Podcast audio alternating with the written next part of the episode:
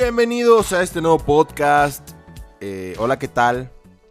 ¿Vieron cómo comencé al revés? Siempre digo, hola, ¿qué tal? Bienvenidos. Y hoy dije, bienvenidos, hola, ¿qué tal? Eh, es parte del cambio. Sí, ahí vamos a implementar cambios muy drásticos como este que acaban de escuchar. Entonces, pues para que sepan, ¿eh? que estén atentos, que se van a hacer cambios. O sea, estamos comprometidos, en Échale Peligro estamos comprometidos con los cambios. Y si tengo que decir, hola, ¿qué tal? Después de bienvenidos lo voy a hacer. ¿Por qué? Porque así soy. Porque así se van a hacer las cosas. Eh, bueno, perdón. Eh, eh, pues no, o sea, no tengo que agregar nada porque es, es, la verdad. O sea, e, en este podcast van a haber cambios drásticos. Y ya empezamos. O sea, esta semana empezamos con todo. Esta semana estamos cambiando el estilo, cambiando la forma de hacer podcast. Entonces, bueno, espero que les guste. Y ya saben que ahorita andamos en una serie muy perrona. Bueno, a mí me gusta mucho porque me hace estudiar. Y cuando estudias aprendes cosas nuevas. Entonces, te invito a que conmigo vayas estudiando. Estamos en la serie de hechos. Y estamos viendo eh, varios hechos que reflejan que hemos tenido una vida eh, o, hemos tenido un cambio en nuestra vida. ¿sí? Ahorita, eh, la semana pasada estuvimos estudiando Hechos 9, que, que viene en la Biblia, y eh, empezamos a ver el, el, cambio de Pablo, de, de cómo era Pablo, bueno, cuando era Saulo, y ahora conoce a Jesús y se encuentra con un alma caritativa llamada Ananías, y vemos cómo Dios nos habla a través de tanto de Saulo como de Ananías. Y, bueno, son, son, ejemplos para nosotros, ¿verdad? Entonces, eh, se puso muy interesante. Fíjense que esa historia nos habla de cómo la iglesia ha ido cambiando, porque cuando, cuando Jesús se va y, quedan los discípulos, cuando están en esta temporada de hechos, no había eh, sistema clerical o eh, no había como una gran eh, infraestructura, una gran organización así que, que dependiera de muy pocos para lograr las cosas, sino que realmente la expansión de la iglesia empezó a depender de todos todos eran parte de que la iglesia creciera, todos fungían como sacerdotes, todos fungían como servidores. Y es a lo que Dios nos está trayendo otra vez. Porque digamos que la iglesia que nosotros conocemos como tradicional, pues ha ido perdiendo eh, ese sentido y se ha enfocado en sistemas clericales, eh, se ha enfocado en cosas que que te dice, no, tú no puedes hacerlo, solo esta persona, porque es supuesto. Pero no, la realidad es que Dios nos llama a todos, todos podemos ser esos Saulos o todos podemos ser esos Ananías para ayudar a otros Saulos, ¿no? Entonces, bueno, eh, esta fue la introducción, la pequeña introducción para poder ahora sí en materia no me quiero tardar, esperamos que este también sea un episodio corto. El pasado también dije que era corto, pero ya ves que yo, ay Dios mío, ¿cómo soy? Pero bueno, eh, vamos a leer, voy a seguir leyendo el capítulo 9 de Hechos, ya saben que no lo voy a leer eh, pues literalmente, sino que voy a ir platicándoles lo que va sucediendo y me voy a detener en puntos cruciales de la historia en donde podemos aprender algo de cómo eh, saber que hemos cambiado, de cómo, de cómo hemos evolucionado y, qué hechos demuestran esto. Y hoy vamos a ver uno que, mira, mm, ¿qué te puedo decir? Hay una persona eh, a la cual yo estimo mucho que, que, nos dice que no hay casualidades, son diosidencias. Entonces, eh, esto es una diosidencia, eh, es algo que Dios planeó, porque si ustedes eh, escucharon la semana pasada, desde la semana pasada iba a compartir esto, pero pues el tiempo no me alcanzó. No sé si recuerdan que les dije que les iba a dar dos puntos y solo alcanzamos a ver un punto. Eh, pero bueno, nos enfocamos la semana pasada en Ananías y, lo que representaba Ananías. Pero, eh, y quedó pendiente el segundo punto que vamos a tocar esta semana o este episodio. Pero, ustedes saben cómo es Dios y cómo es la vida. Que te trae de un lado a otro. Entonces, este realmente me identifico mucho esta semana con el punto que vamos a ver hoy, porque justamente eh, viví situaciones complicadas esta semana referente a este punto. Entonces, miren, vamos, vamos a ir juntos desarrollándolo. Em, por ahí del discípulo, del, el discípulo, del versículo 19, empieza la historia de, o sea, continúa la historia de Saulo y nos habla, nos relata que los discípulos de Damasco, las personas que vivían en Damasco y que eran cristianas, ya habían aceptado a Saulo mm, con más amor, abrieron sus corazones, sus hogares. Dice, eh, dice la Biblia, eh, si la estudiamos un poquito más, que Pablo se quedó un tiempo en Damasco. Sí. Pero decimos, o sea, eh, si estudiamos bien la Biblia, bueno, yo estoy estudiando una Biblia que tiene comentarios y me puedo encontrar que dice la Biblia que Saulo duró un tiempo en, en Damasco recuperándose y aprendiendo, pero después se va a Arabia, ¿sí? Eh, en Gálatas 1.17 dice que se fue un tiempo a Arabia, no sabemos qué, tiempo, eh, no está especificado, y después vuelve a Damasco.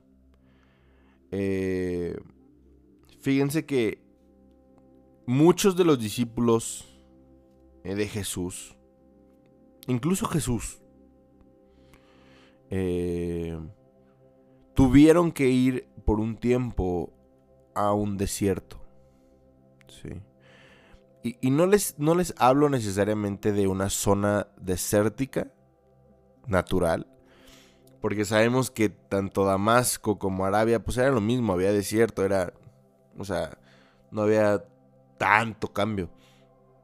Realmente que, que Saulo fuera a Arabia fue parte del plan de Dios para que él entendiera, meditara reflexionara de lo que le había pasado en su vida. Todos necesitamos un tiempo para entender lo que nos pasó. Porque el día a día es tan rápido que, que nos pasa el problema.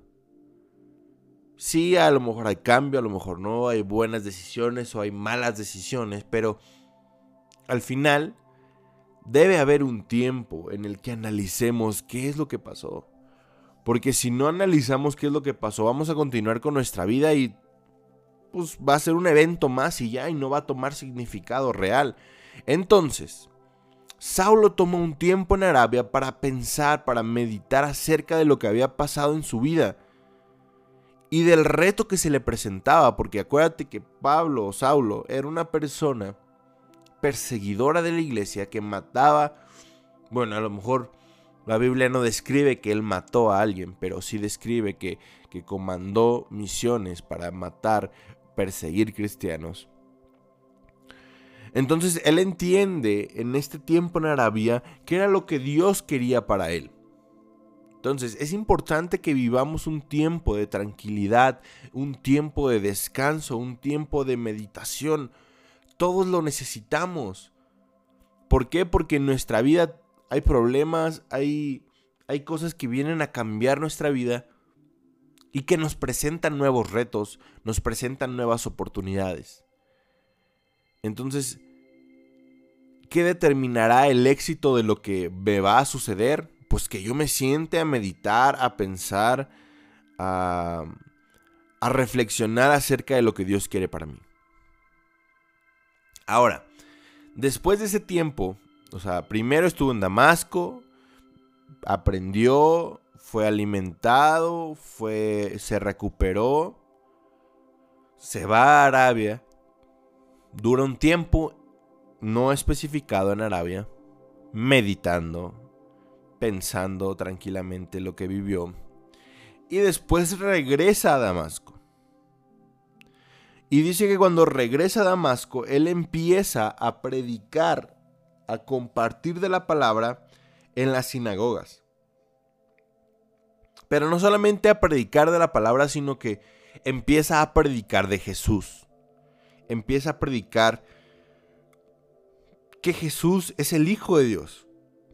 Fíjate, esta proclamación era muy importante en aquel tiempo. Ahorita la podemos decir, incluso hay gente en las calles que consideramos locos o, que están un poco dañados eh, o muy atrevidos. Hay otros que no están locos, que, que realmente es muy, muy atrevido o muy eh, o tienen una misión en específico que es predicar a Jesús en la calle. Y pues ahora no pasa nada porque muchas personas, miles de millones de personas alrededor del mundo conocen el Evangelio de Jesús, conocen quién es Jesús y saben lo que hizo Jesús.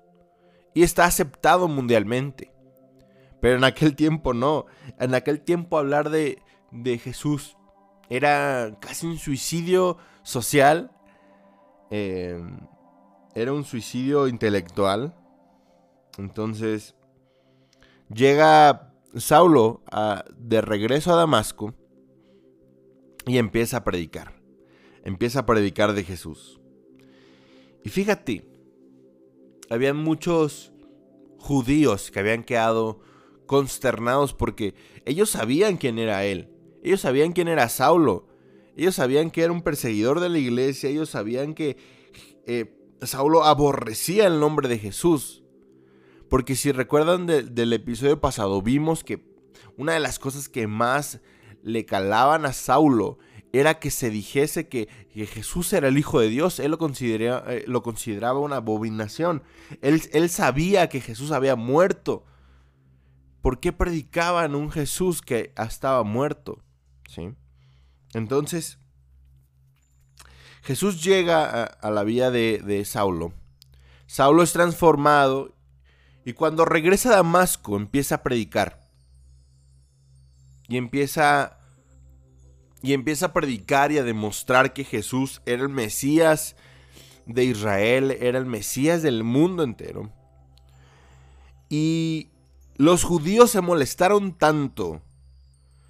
Decían, este vato nos traicionó, este vato está está del otro bando, pensamos que al principio era una emoción, pero no, ya estamos viendo que él realmente se volvió cristiano.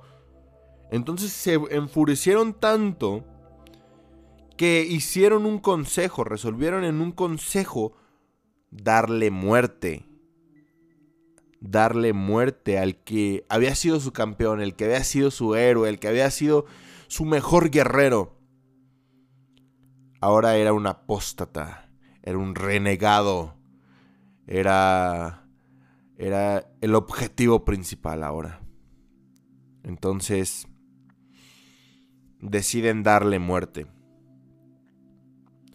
Y un día que Pablo estaba predicando en una sinagoga, llegan los judíos y le quieren dar cuello. Mira, esta es una de las partes que más eh, a las que más le quiero hacer énfasis en este episodio. Dice, Saulo escapó por una abertura en el muro. Él escapó descolgándose en una canasta. Y en este comentario bíblico que te estoy leyendo dice que esta huida de Pablo fue ignominiosa. Ignominiosa. Y quiero que, entendamos un poquito esta, esta palabra. Y te, te quiero leer el significado de ignominiosa. Una ignominia es una ofensa grave que sufre el honor o la dignidad de una persona. Significa ser degradado ante los compañeros de armas, ante, tus compañeros de armas.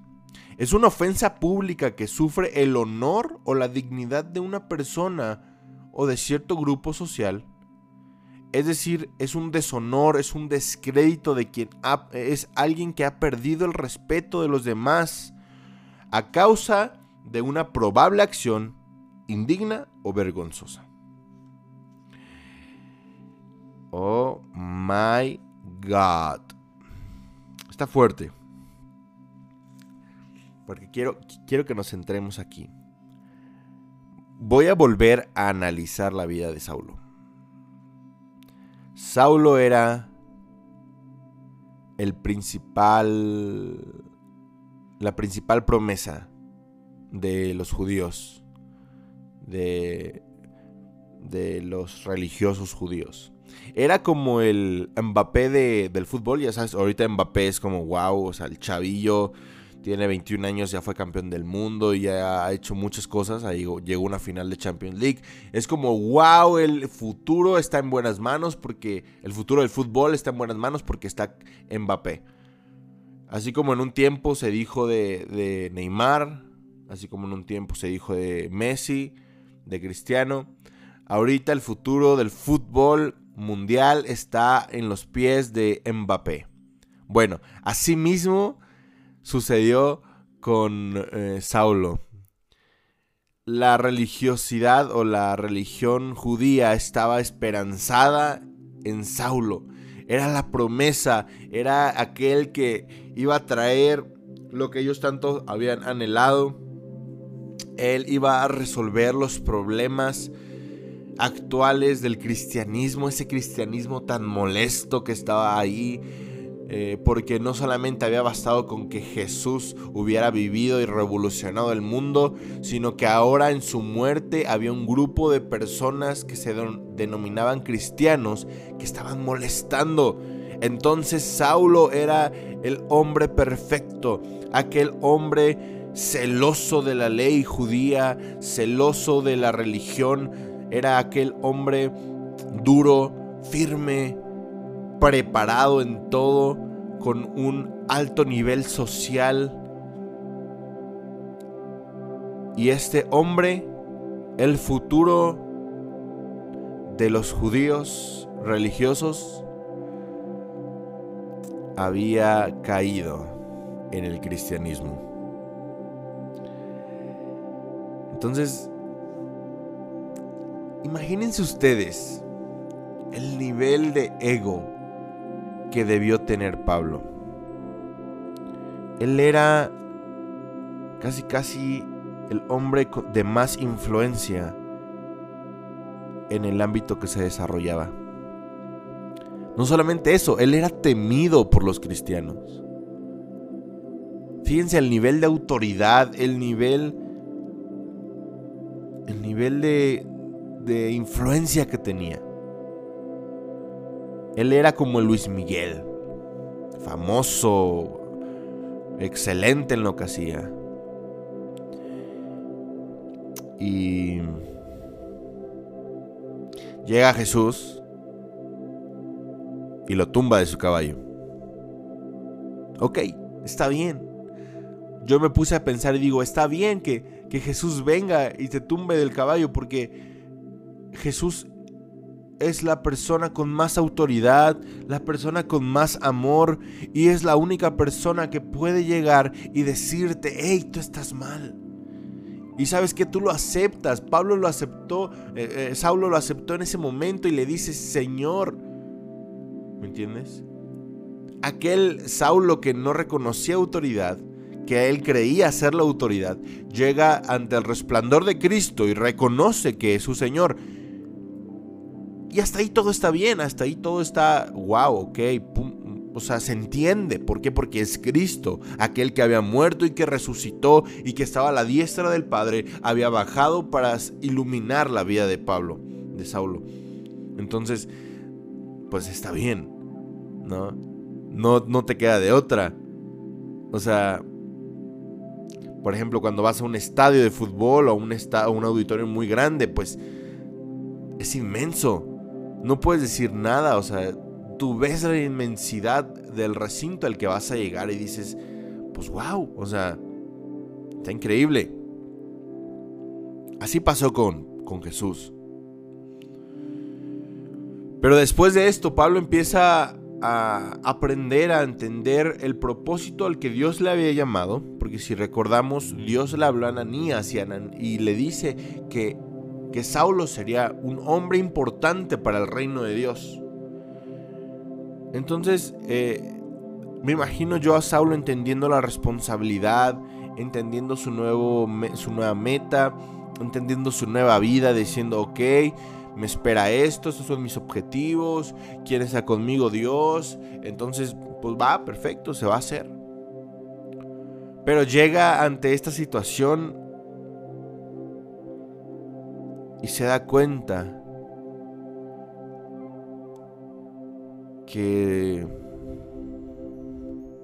que los judíos, aquellos que eran sus amigos, aquellos que lo admiraban, que eran sus followers, aquellos que a lo mejor le daban like, lo compartían,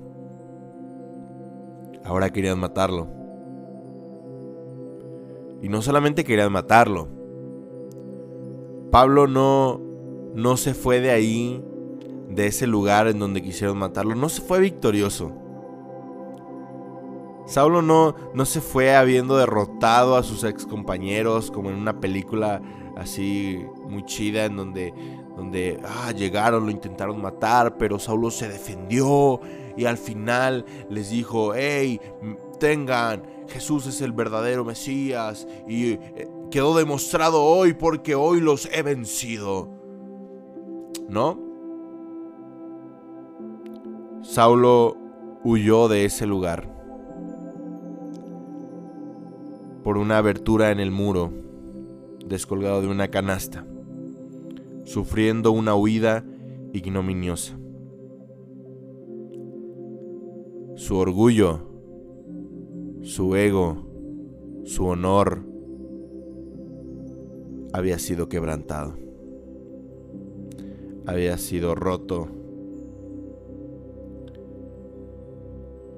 y empezó a entender algo que, mm, que, yo, que yo estoy entendiendo. Y es que cuando estás con Cristo, cuando, cuando tu vida cambia en Jesús, una de las cosas que más te va a estorbar es el orgullo. Una de las cosas que más te va a estorbar es la soberbia. Una de las cosas que más te estorba es creer que tu dignidad es mucho más alta de la que es. Saulo entendió que por Cristo tenía que ser quebrantado y que los hombres quebrantados pueden soportar una ignominia por causa de Cristo. Mucha gente puede tratar de rehuir de la ignominia del Evangelio, que causa el Evangelio. Pero déjame decirte algo.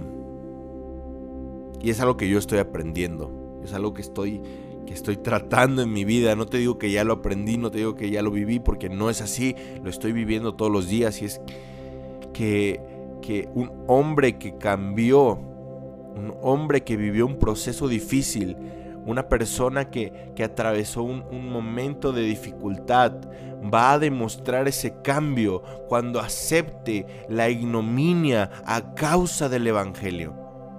Y te lo voy a decir en español ahora. Eh, eh, tú y yo vamos a demostrar que hemos cambiado cuando sufrimos en nuestro ego cuando nos damos cuenta que tenemos que rebajarnos, cuando tenemos que humillarnos para que Cristo vive, para que Cristo sea exaltado. Tú y yo no podemos vivir una vida cristiana siendo orgullosos, siendo siendo soberbios. Es muy difícil, vas a tener miles y miles de problemas. Y Pablo lo vivió, Saulo lo vivió. El siguiente capítulo vamos a hablar de un hombre increíble también, una persona que nos enseña muchísimo. Vamos a hablar de Bernabé.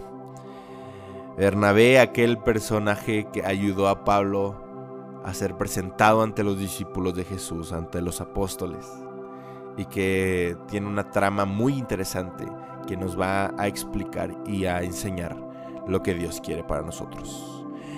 Pues muy bien, muchísimas gracias por escuchar este episodio. Nos vemos la siguiente semana con un episodio nuevo. Esta serie está buenísima, estamos hablando de hechos. Y pues bueno, hasta la vista muchachos. Échenle peligro, por favor. Échenle peligro así como Saulo le echó peligro. Échenle peligrazo del bueno. Bueno. Del bueno. Hasta la vista.